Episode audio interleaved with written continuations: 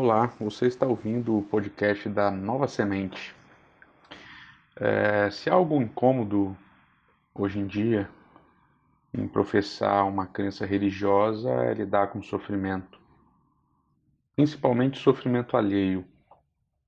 Tentar encaixar a presença, a soberania, o amor e a justiça de Deus quando alguém sofre é geralmente uma tarefa extremamente difícil e arriscada.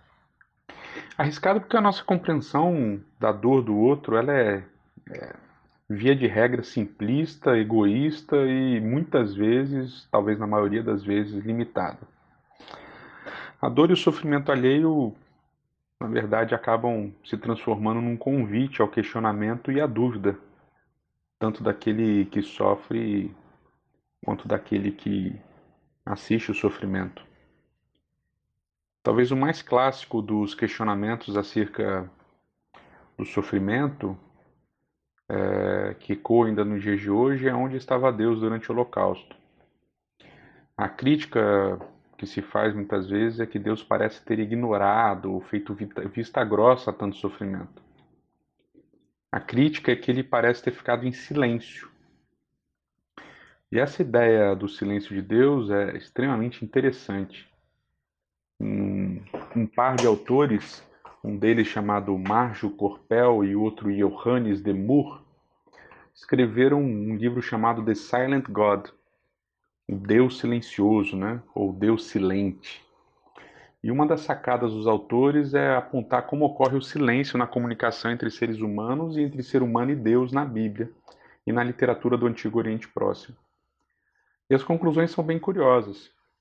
O silêncio entre seres humanos se dá por alguma ofensa que foi feita por um dos lados, por temor ou medo, talvez do mais fraco em relação ao mais forte, por prudência, né? Vamos ver o que vai acontecer e tal, e aí fica aquele silêncio, por algum tipo de incapacidade que um dos dois lados sinta, ou, obviamente, por alguém estar tá dormindo, né? a gente encontra todas essas esferas de silêncio entre seres humanos na Bíblia. O ser humano se silencia diante de Deus também pelos mesmos motivos, conforme esse estudo desses dois autores. Já no caso do silêncio de Deus em relação ao ser humano, esse silêncio ele pode se dar é, por alguma ofensa que o ser humano fez em relação a Deus, ou por uma, uma espécie de prudência, de, de, de, de aguardo, vamos dizer assim que são duas categorias que aparecem né, para o silêncio entre seres humanos e é, em relação ao ser humano com Deus. Mas tem uma categoria interessante do silêncio de Deus em relação ao ser humano, que é totalmente diferente dos outros, que é o silêncio incompreensível. Basicamente, são textos bíblicos em que não há explicação para o silêncio de Deus. Deus simplesmente se cala. Talvez o Salmo 22, verso 1 e 2, nas nossas Bíblias em português, ele traduza bem esse sentimento. O texto diz: Deus meu, Deus meu, por que me desamparaste? Distante de me ajudarem estão as palavras do meu gemido. E a gente que sofre, quem já sofreu, quem já viu alguém sofrer muito de perto, sabe que enquanto a gente sofre, os nossos gemidos, os nossos lamentos não ajudam em nada, eles pioram bastante o nosso sentimento. O texto continua dizendo: Deus meu, eu choro de dia, mas não me respondes, e de noite, mas não encontro descanso. Então há essa reclamação de Deus não falar, né? Quer dizer, no, no, no sofrimento do salmista, ele não encontra a resposta de Deus, ele só encontra silêncio. E é justamente esse salmo que Jesus cita na cruz. É, o Deus que havia falado no seu batismo, agora na sua morte fica calado. No momento da unção, da alegria, Jesus escuta aquela voz ecoando: Tu és meu filho amado, em quem me comprazo. Mas no momento de angústia, de solidão e de desespero, o que Jesus tem é silêncio. O silêncio incompreensível. Mas talvez a chave para a gente entender o silêncio na comunicação é perceber que silêncio não existe sem som. Um autor chamado Christoph Wolff Uh, ele diz o seguinte: a melodia da fala consiste em palavras e pausas. Silêncio tem seu tempo e lugar nas pausas, entre as palavras e frases nas quais o pensamento é formado.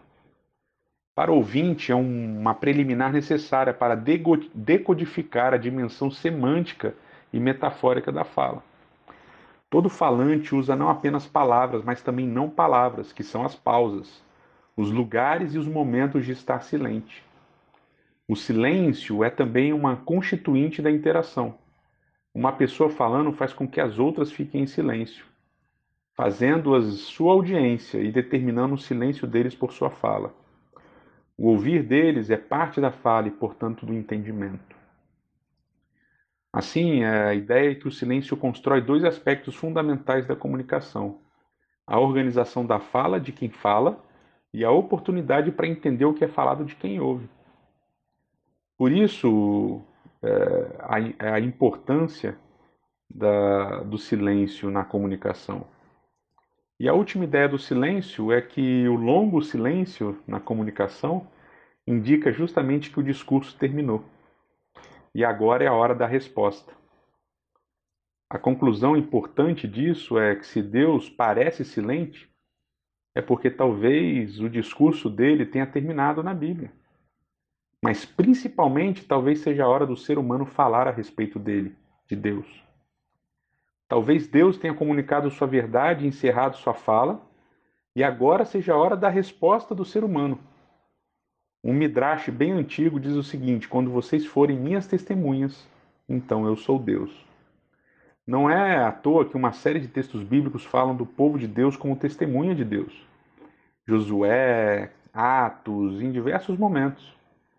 Assim, em primeira instância, né, em primeiro lugar, o silêncio de Deus é um convite para que falemos dele. O silêncio de Deus é, ele se encerra falando através das nossas ações e das nossas palavras. Se ele estiver presente nas nossas ações e nas nossas palavras, ele não estará em silêncio. O Espírito de Deus continua falando hoje através da palavra dele, da Bíblia. Mas ele deveria continuar falando, Deus deveria continuar falando através de nós, do seu povo, daqueles que o seguem, daqueles que o temem, daqueles que acreditam nele. O seu silêncio, o silêncio de você que nos escuta, o meu silêncio, ele implica necessariamente no silêncio de Deus. Porque hoje Deus fala através de você. Ele alivia a dor e o sofrimento do mundo através de você.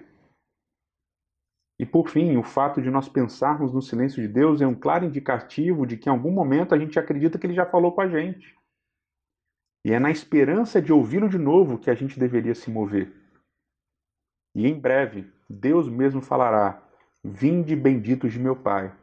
E por fim o silêncio terá sido quebrado, e teremos a eternidade para nos comunicarmos face a face com Ele.